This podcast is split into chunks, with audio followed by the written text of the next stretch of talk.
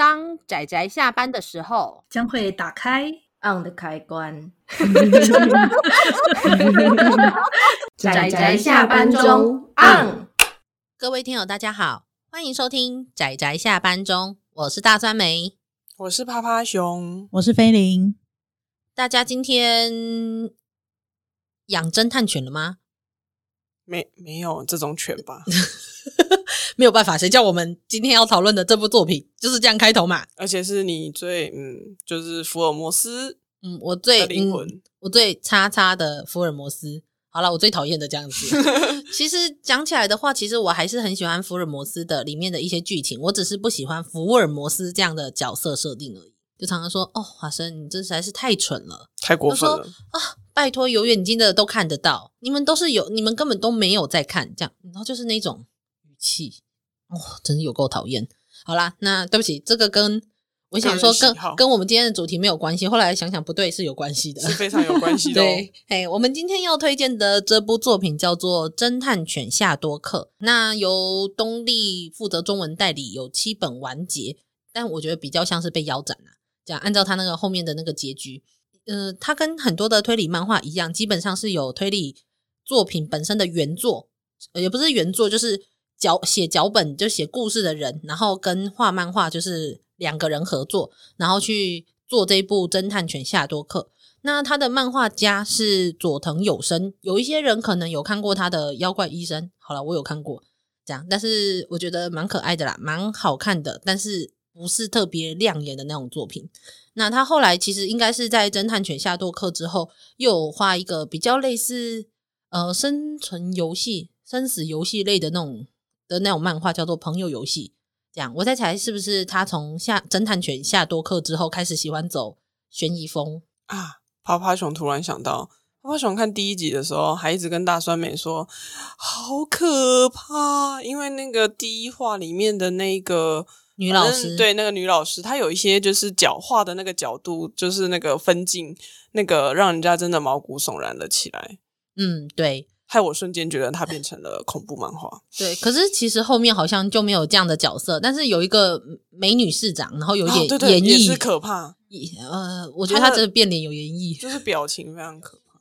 其实他每个凶手都有这个特质。这个对，对啊，但是我觉得也没有到真的很很很夸张啦。不过我们的趴趴熊比较胆小一点，是真的，就是他是那种如果小说的封面太可怕，必须要盖在要往下盖，盖在那个桌上，然后半夜不敢一个人睡觉的那一种。对，没错。再拿出来，拿出来 Q，他明明就很喜欢看，对，他就是喜欢看，然后喜欢找人陪他看。我坚持筷子不能插在饭上，所以我不能看到那那幅图，太可怕了。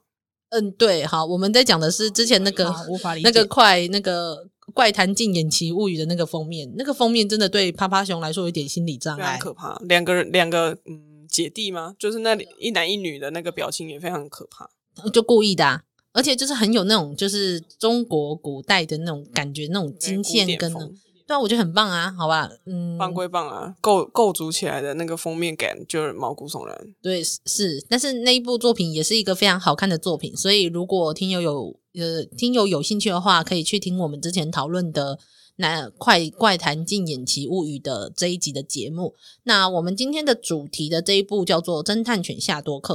嗯，佐藤有生其实基本上是比较偏少年漫画向的人啊，所以我觉得就算有一些凶手看起来比较可怕一点，但是也不至于到很难接受啦。相对很多真的就是走一些很悬疑、诡谲、猎奇风格的那些命案风格的那些漫画家来说的话。呃，但是你不要跟我提柯南，柯南是大众向作品，他是卖角色的作品。嘿，对，那他的呃，这部侦探犬夏多克的写脚本的作者是安童戏嘛，这样，那安童戏嘛应该就比较多人听过了，是吧？没有，是吧？你们没有听过吗？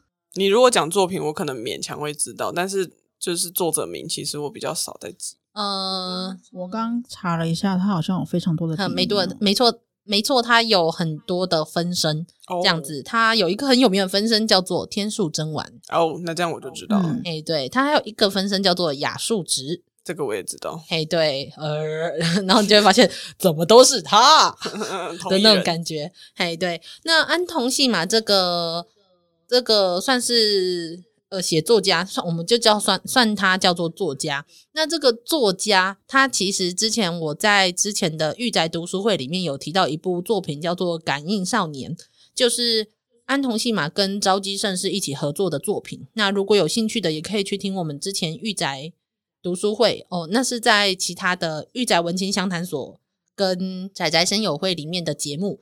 那有提到这一部作品，安童信嘛他所写的很多故事，基本上都是比较偏悬疑或者是推理类的，甚至是雅树直这个笔名，虽然大家可能比较知道是神之雫嘛，那个葡萄酒的故事，但是他其实之前跟冲本秀，对，应该是冲本秀，如果没记错的话，是冲本秀在神之雫之前，他们还有一个叫做心理医工界，也是。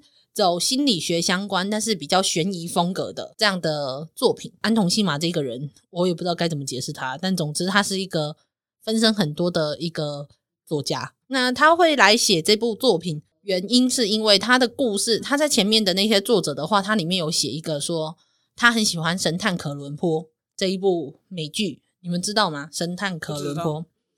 我只有听过，没有看过。嗯，总之它是一部在美国还蛮有名，而且蛮早期，好像一九六零年代那个时候开始的一部美剧。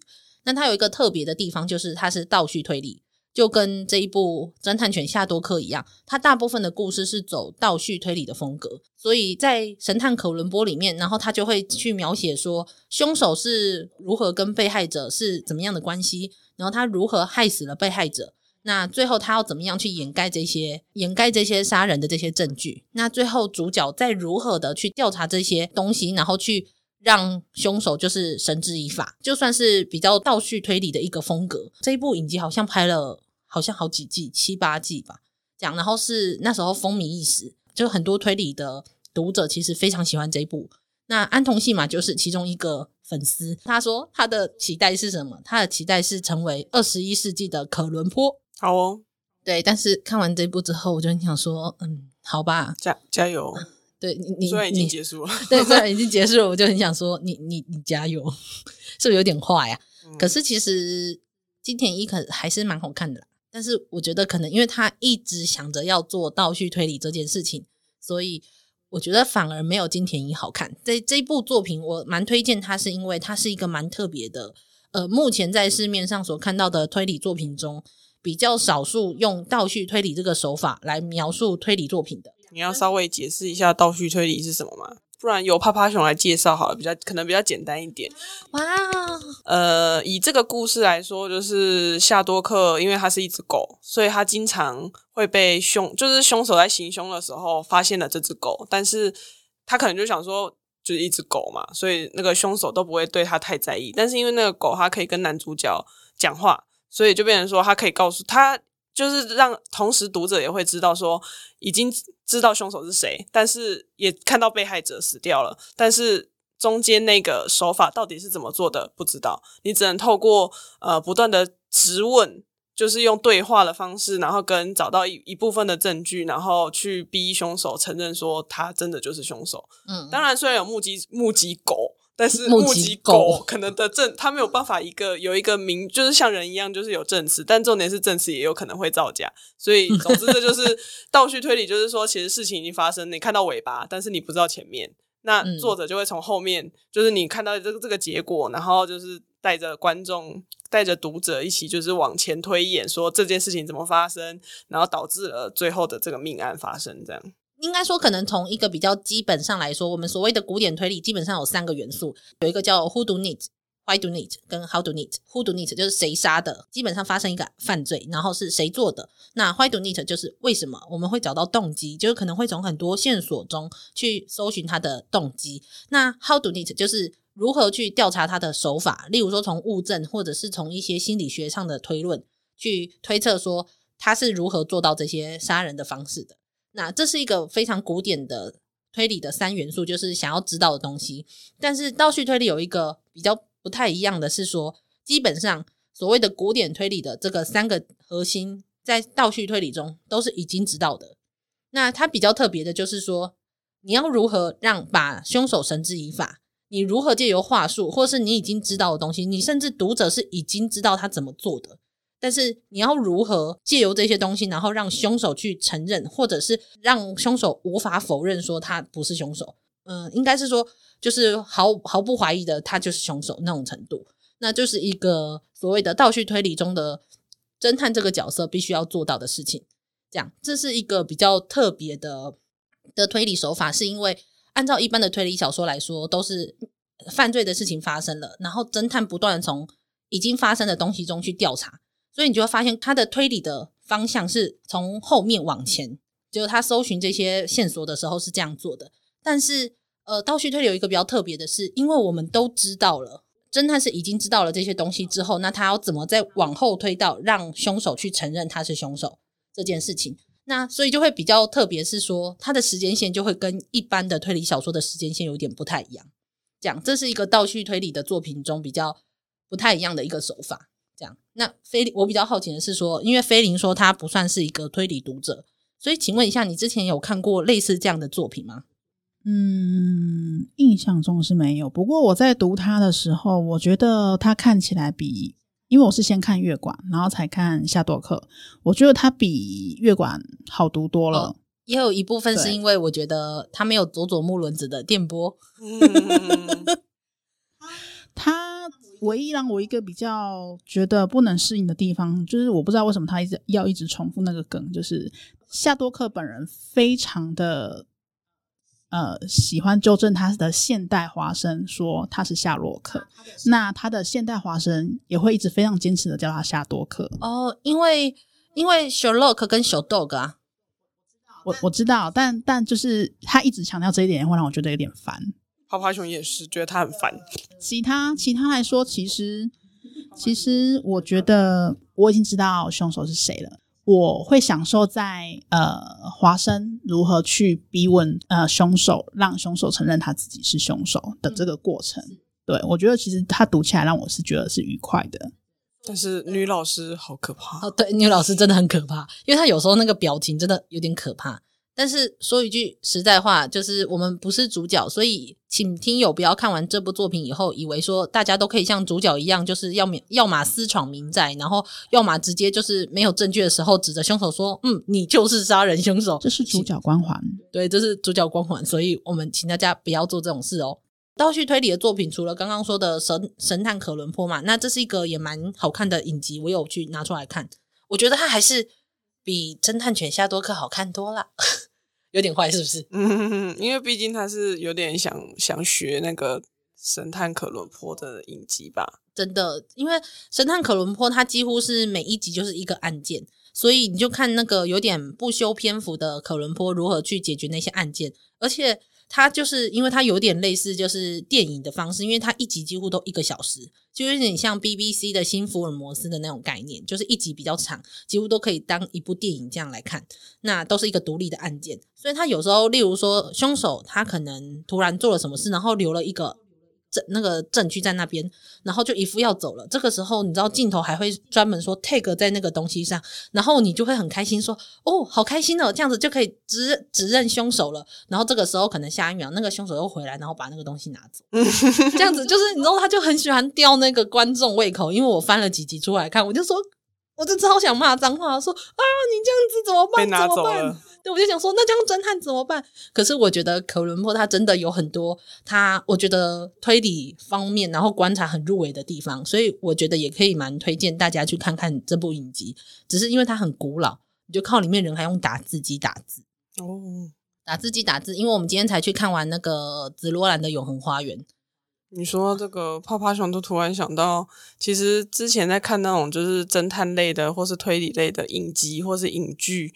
经常都会做一件事情，就是故事就是讲一讲，突然之间好像有一个疑似凶手的人，然后泡泡熊就会去划一下滑鼠，看一下时间条，时间条还很长的时候，代表这人绝对不是凶手，太夸张了吧？你这是作弊吧？因为我就想说，嗯，这个人真的是凶手吗？可是可是泡泡熊觉得应该还不够，嗯，哦，好，剩下十分钟大概就是他了。那没有关系，倒叙推理就不会有这个问题，因为你。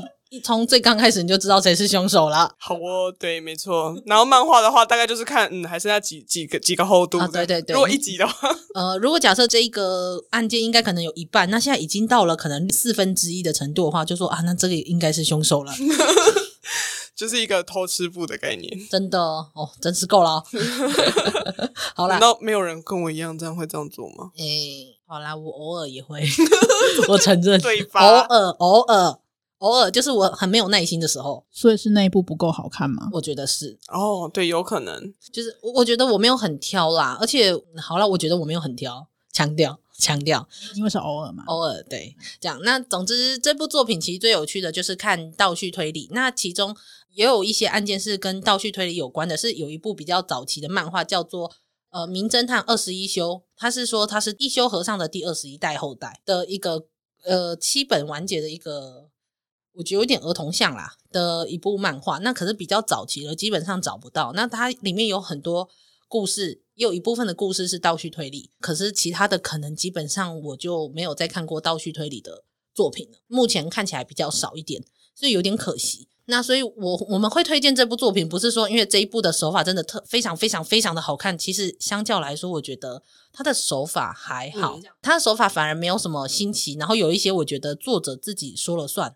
的状况，然后再加上因为被腰斩，所以就是你也不知道说，呃，主角就是那只狗，就是福尔摩斯转生的那只狗。诶，我们还没有做剧情介绍，诶，它简单的剧情就是，据说福尔摩斯他转生到了女男主角他的狗身上，所以他们要一起来解决案件。